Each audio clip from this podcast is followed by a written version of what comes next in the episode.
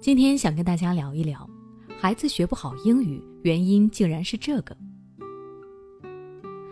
作为父母，从孩子入学之后，你最关注也最焦虑的问题，可能就是孩子的学习成绩好坏了。我发现，虽然家长们很重视孩子们的学习，也会为了提升孩子的学习成绩，想尽各种的办法，做出各种努力，比如花大价钱为孩子报各种的学习辅导班等等。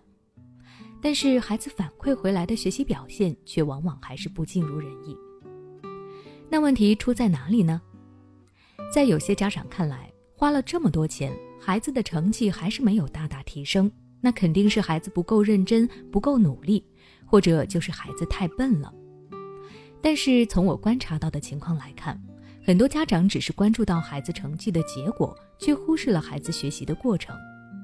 即使想要帮助孩子提升成绩，看起来也很负责的帮助孩子分析学习差在哪里，但是只看到了表象，并没有去细细的深究，所以孩子就会一直在原地打转，不会的始终不会，问题没有解决，成绩自然也就没有什么变化了。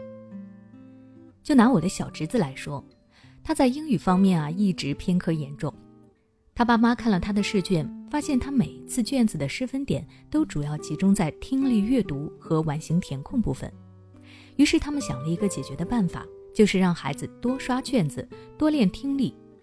他们认为做多了就能找到感觉，慢慢就会了。但是过了一个学期也没有什么效果。正好前段时间小侄子放暑假，就让他来我家，我陪着他做英语作业。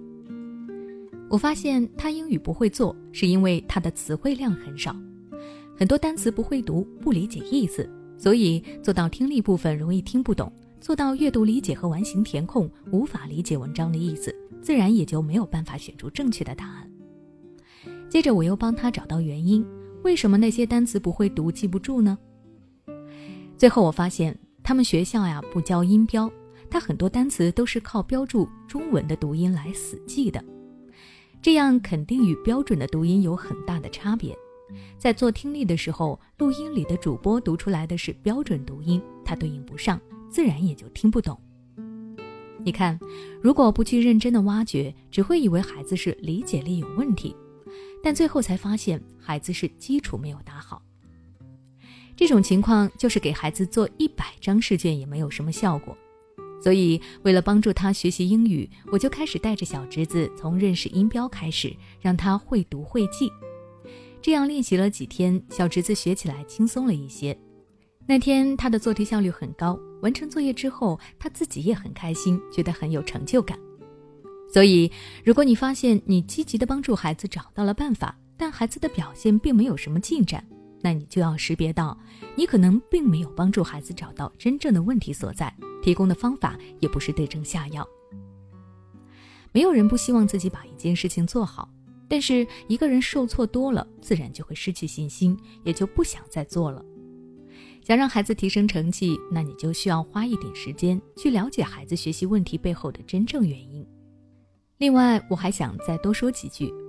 可能很多父母工作繁忙，或者因为自己能力有限，所以把教育孩子的责任和希望都寄托在学校和老师或者辅导班的身上。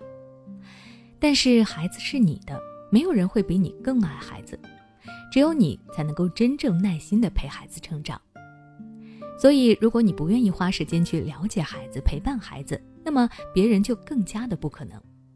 这个时候，孩子反馈给你的，自然更可能是糟糕的成绩和不佳的行为表现。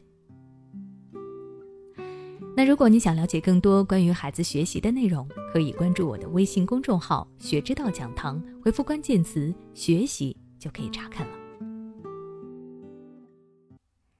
你家里是否有一个叛逆难相处的孩子，为此感到头疼不已？你是否感觉在孩子面前很卑微，甚至要求着孩子去上学？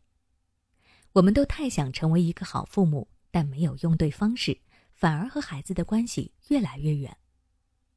如果你不知道怎么帮助孩子，可以联系我们柠檬心理。有需要的话，关注我们的微信公众号“学之道讲堂”，回复“咨询”。就可以了。